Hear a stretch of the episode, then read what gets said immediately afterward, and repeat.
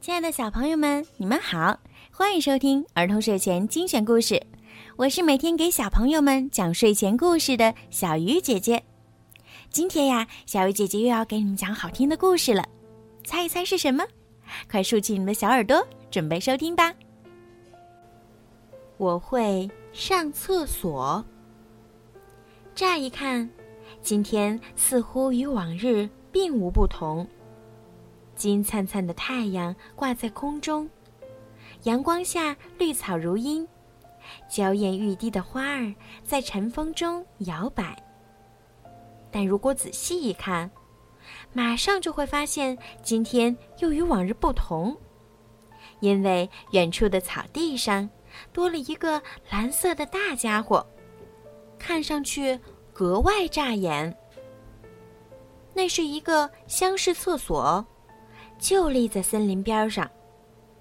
守林大叔今天要在附近工作。他用拖拉机把厢式厕所拉到了这里。最先发现厕所的是小猪丁博士。哦，哦，是厕所。他自言自语道：“这是马桶盖儿，我们可以把它掀起来，然后就可以坐在这个圆圈圈上了。”哼哼，有意思，有意思。森林边上多了一个蓝色大箱子的消息很快就传开了，比一场森林大火蔓延的速度还要快。大熊波比、兔小姐安妮、刺猬琪琪、小狐狸豆仔和小鹿菲菲，就连年迈的猫头鹰阿梅也叼着烟斗赶了过来。他们聚在了这个格外显眼的塑料小屋前。准备尝试一下在厕所里便便是什么感觉。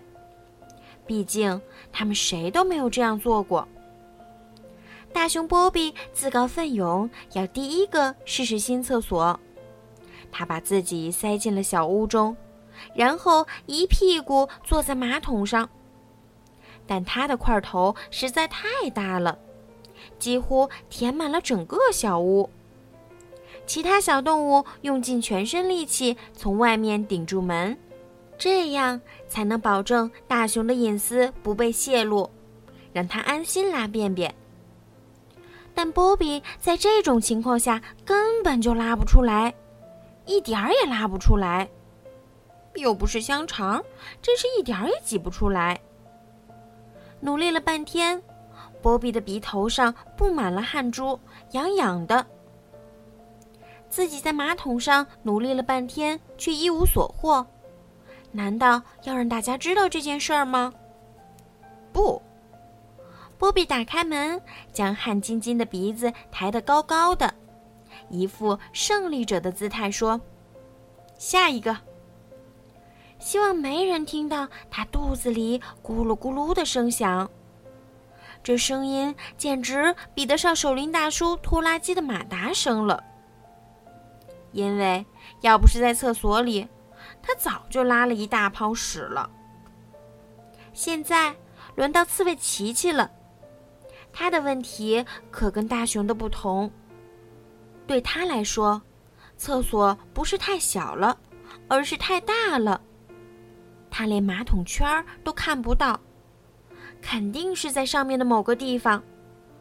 但问题是，他怎么上去呢？他又不会攀岩。但刺猬也不敢当着大家的面说厕所不好。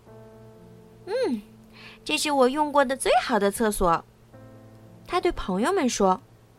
没什么好奇怪的，因为这是他唯一用过的厕所。对兔小姐安妮而言，厕所的大小刚刚好，简直就像是为她量身定制的。她纵身一跃，坐在了马桶圈上。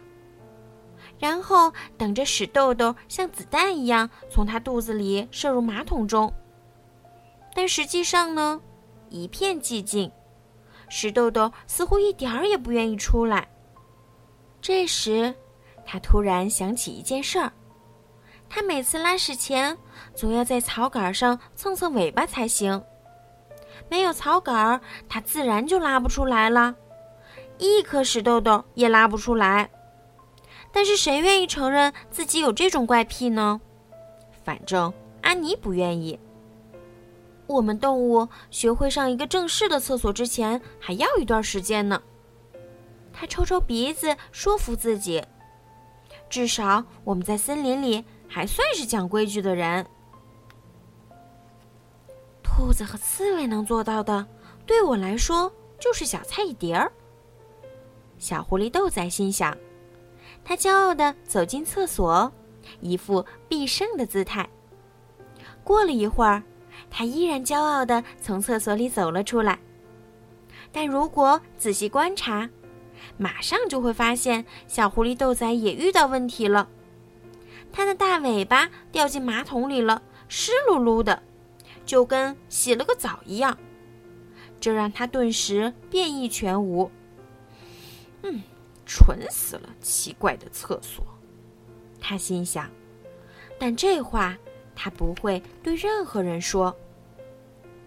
厕所的大小对小鹿菲菲来说也刚刚好，只可惜它的鹿角搁不进去，所以它的身体移进了厕所里，鹿角却只能露在外面。如果你试着把屁股搁在马桶上，头却身在门外，就能体会到可怜的菲菲此时的心情了。都转过身去捂住眼睛，菲菲大喊道，然后他就拼命的用劲儿拉，拉呀拉，却什么也没有拉出来。好了，最后菲菲大声说道：“其实他根本就没开始。所谓的好了，只是他在精神上安慰自己。”接下来走进厕所的是猫头鹰阿梅，一个俯冲，它准准地落在了马桶圈上。它想尽可能快地拉完便便，但问题是马桶圈又光又滑，就像冬天水面上的冰一样。年迈的猫头鹰心想：太危险了，简直是用生命在拉屎。哦，如果运气不好，我就跟着我的便便一起消失在马桶里了。之后来上厕所的人还会把屎拉在我的头上。他还是更愿意在野外找一棵树，然后飞到树的高处，这样不管是守林大叔还是朋友们，都不会闻到他便便的味道。终于轮到小猪丁博士上厕所啦。这时，其他的动物都走了。这没有什么值得奇怪的，因为所有人都急着到森林里找地方便便去了。哼，所有人都觉得这个厕所很棒，现在我也来试试吧。小猪丁博士自言自语道。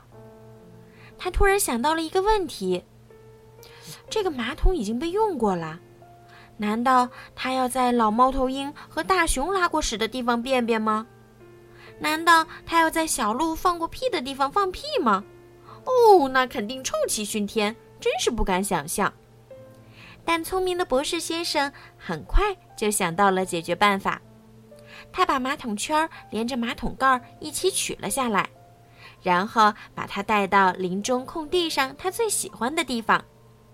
他把马桶圈放在草地上，掀开马桶盖儿。然后舒舒服服地坐在马桶上读起了报纸，一边读一边拉，直到拉出了所有的便便。从便便里都能看出来，小猪丁博士昨天都吃了什么呢？傍晚，守林大叔已经工作完，他用拖拉机把厢式厕所拉走了，一切恢复了原来的样子。现在。动物们心里全都松了一口气。啊，我们还是像往常一样便便更轻松舒服。厕所呀，不适合我们。好了，孩子们，今天的故事就讲到这儿了。在今天故事的最后呀，小鱼姐姐要祝每一个小朋友今天晚上都可以做一个好梦。如果你们想听到属于你们自己的专属故事，可以让爸爸妈妈加小鱼姐姐私人微信“猫小鱼”全拼九九来为你们点播。好了，孩子们，晚安。